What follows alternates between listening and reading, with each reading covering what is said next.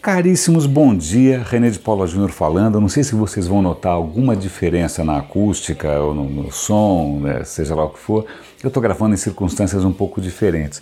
Aliás, se tudo der certo, hoje eu vou dar um pulo na Campus Party, hoje é a abertura. É, com muita honra, é, eu, eu, eu fui convidado pela IBM para ser mentor. Eles vão ter um hackathon lá super bacana, focado no, no, nos objetivos de desenvolvimento sustentável da ONU, porra, super legal. Talvez eu vou ver se eu consigo chegar lá a tempo. Né? Se tudo der certo, depois eu conto para vocês essa história. Eu estou gravando um pouco mais tarde do que o normal, que eu estava esperando é, ter condições acústicas e sonoras para conseguir gravar alguma coisa.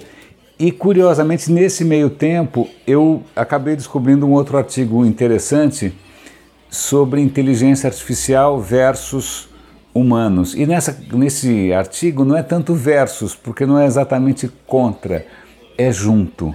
É um artigo sobre como call centers, call centers, aquela, aquela, aquela coisa que você adora, né? Você liga normalmente quando tem algum pepino.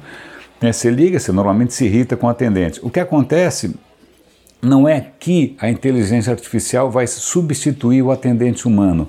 Eles estão fazendo testes em que a inteligência artificial acompanha a conversa acompanha e vai dando os toques para o atendente. Vai dando uns toques para o atendente, sobretudo se a conversa está indo bem ou não, se o tom está bom ou não.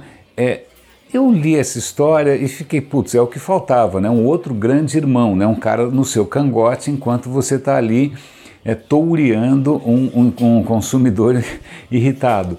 É, mas parece, segundo o artigo, que os, os trabalhadores de call center estão gostando da novidade. E uma coisa que eu achei interessante, eu vou dar o link aqui para o artigo, é da Technology Review do MIT, é que é, eles chamam a atenção para uma dificuldade, que é o seguinte: vamos supor, você treina uma inteligência artificial para perceber ou para sentir se a conversa está indo bem. Como é que você sabe se a conversa está indo bem? A imagem que eles usam é de uma dança. Né? Os dois ali estão numa coreografia. Então, uma conversa boa é como uma dança que flui bem. Acontece que nem todas as culturas dançam do mesmo jeito.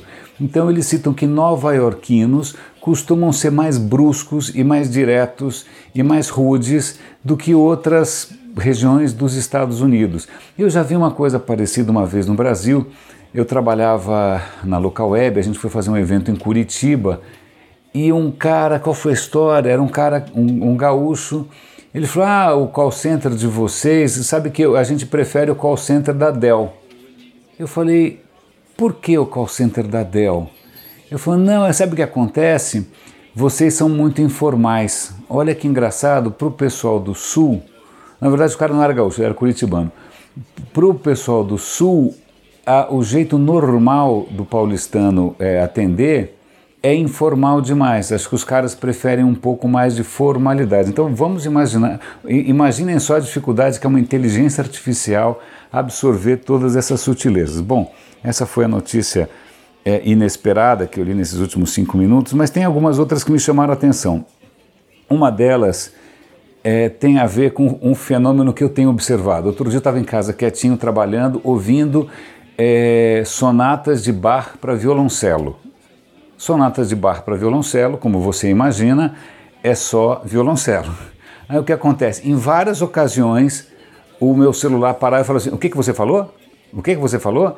O Google Now fica ouvindo, né, esperando que eu faça algum comando, e ele dispara com o violoncelo né? E já aconteceu também, às vezes eu estou ouvindo um podcast, alguma coisa assim, o Google fala, o que, que você está falando? Eu, falei, cara, eu não estou falando nada, é o podcast. Mas no caso do bar eu achei mais assustador. E isso tem a ver com o artigo que eu vou mencionar agora, que é o fato de especialistas em segurança estarem com muito receio que tanto o Google, quanto a Alexa, quanto a Cortana sejam vulneráveis a um novo tipo de ataque que não é malware, é mal áudio quando de repente bandidos vão mandar sons que você não entende muito bem, mas que o Google, a Cortana, a, o, a Siri, ou seja, quem for, vão interpretar e vão executar ordens que não estavam ou que não estão no seu melhor interesse. Então eu já percebo o meu Google Now reagindo ao bar, né? de novo, o bar é só violoncelo, nesse caso. Né? Então, realmente, essa é uma janela de segurança curiosa. Essas ferramentas todas não têm, essas plataformas todas não têm nenhum tipo de autenticação de voz. Eu acho isso uma fragilidade terrível.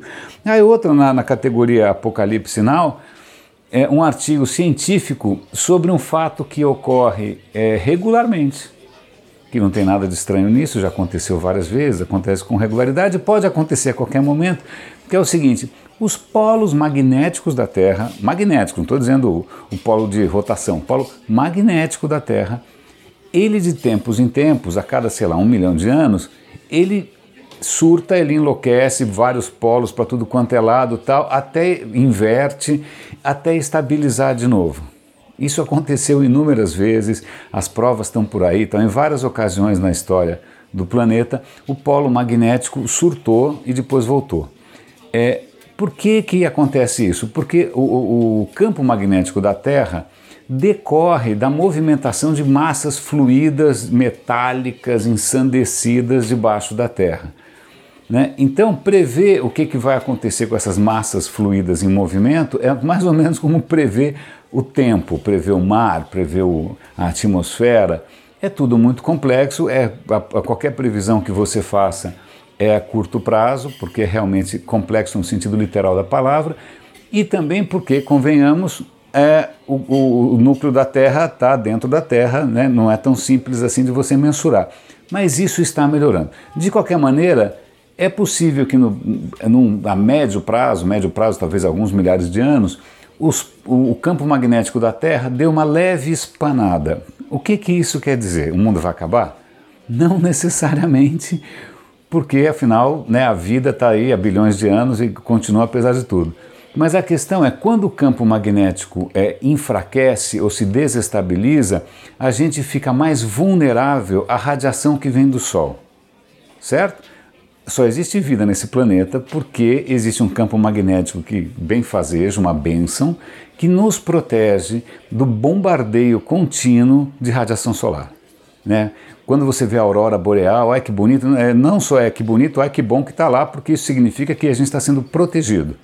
Né? Se é, a, o campo magnético fraquejar ou se vier uma tempestade solar mais intensa, a primeira coisa que, vão, que vai parar de funcionar é satélite, eletricidade, computadores. Então, caso haja alguma fragilidade aí no campo magnético, é, a primeira coisa que a gente vai perder é justamente isso que você está usando agora. Então eu sugiro comprar um bom canivete suíço, aprender a fazer fogo, né, ter um tacape embaixo da cama, porque a civilização está aos sabores do capricho de um oceano de lava é, é, condutora de eletricidade debaixo né, dos nossos pés. Caríssimo, acho que era isso que eu tinha para comentar com vocês hoje. E depois eu trago notícias da Campus Party. É, um grande abraço para vocês e até amanhã.